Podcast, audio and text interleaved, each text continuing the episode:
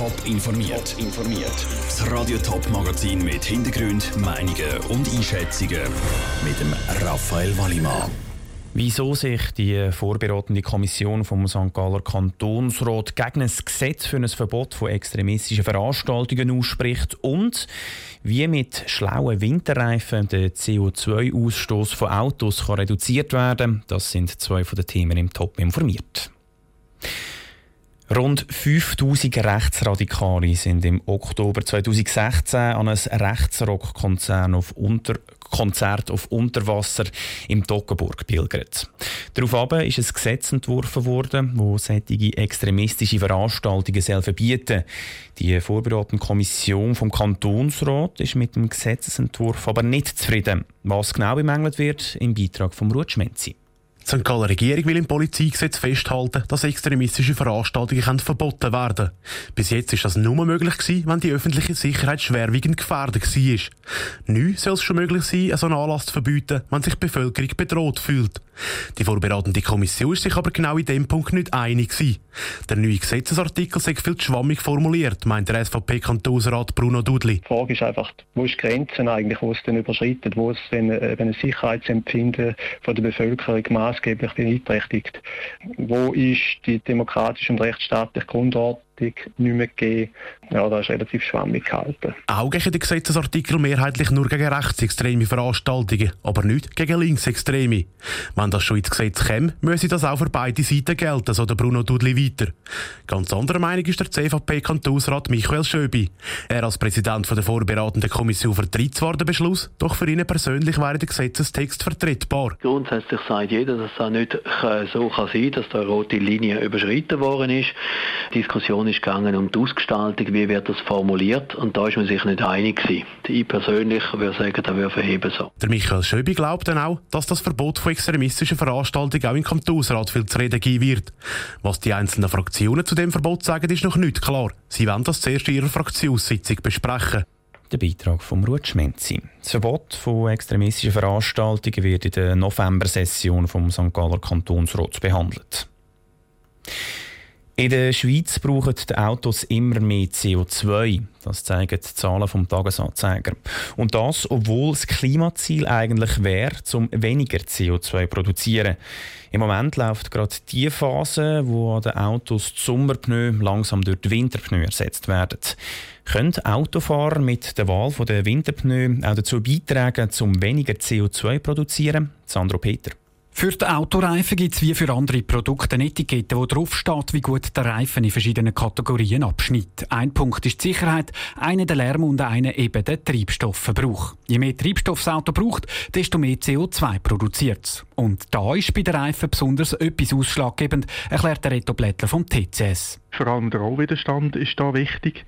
Das heißt, wie ist der Reifen aufgebaut, was für ein Profil hat der Reifen, wie ist der Gummi selber, ist das ein weicher, harter Gummi und der Rollwiderstand, der sagt noch dann, wie viel Treibstoffverbrauch der Reifen schlussendlich generiert. Beim Winterreifentest vom TCS ist der Unterschied beim Treibstoffverbrauch ein halber Liter auf 100 Kilometer zwischen dem besten und dem schlechtesten Reifen.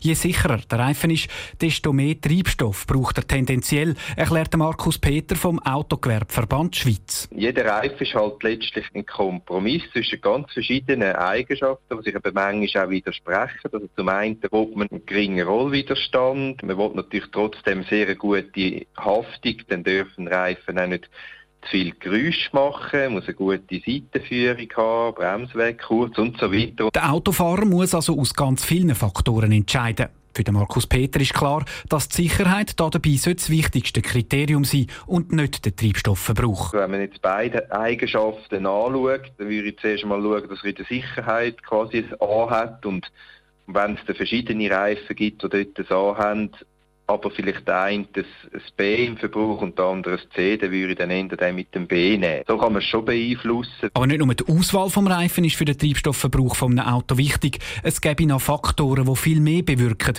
betont der Reto Blättler vom TCS. Der richtige Luftdruck im Reifen haben, das ist ein sicher grosser Punkt. Und der grösste ist natürlich schon vorausschauend fahren. Das heisst, der Fahrstil der Strassenbedingungen anpassen. Der Beitrag von Sandro Peter. Der TCS testet übrigens jedes Jahr die aktuellen Winterreifen. Auch beim TCS-Test ist das wichtigste Argument die Sicherheit von einem Reifen. Der Arbeitsmarkt ist mit der Digitalisierung im Wandel. Für Sozialhilfebezüger und Menschen mit einer schlechten Ausbildung sind das nicht unbedingt gute Nachrichten. Darum hat heute das Sozialdepartement der Stadt Zürich und die Schweizerische Konferenz für Sozialhilfe SKOS ihre neue Bildungsstrategie vorgestellt. Welche Wirkung sich die Stadt Zürich von dieser neuen Strategie erhofft, Vinicio Melchioretto. Fast die Hälfte der erwachsenen Sozialhilfebezüger haben keinen Berufsabschluss. Die Tatsache und der Wandel auf dem Arbeitsmarkt durch Digitalisierung ist Grund genug für das Zürcher Sozialdepartement und das KOS, um eine neue Bildungsstrategie zu entwickeln.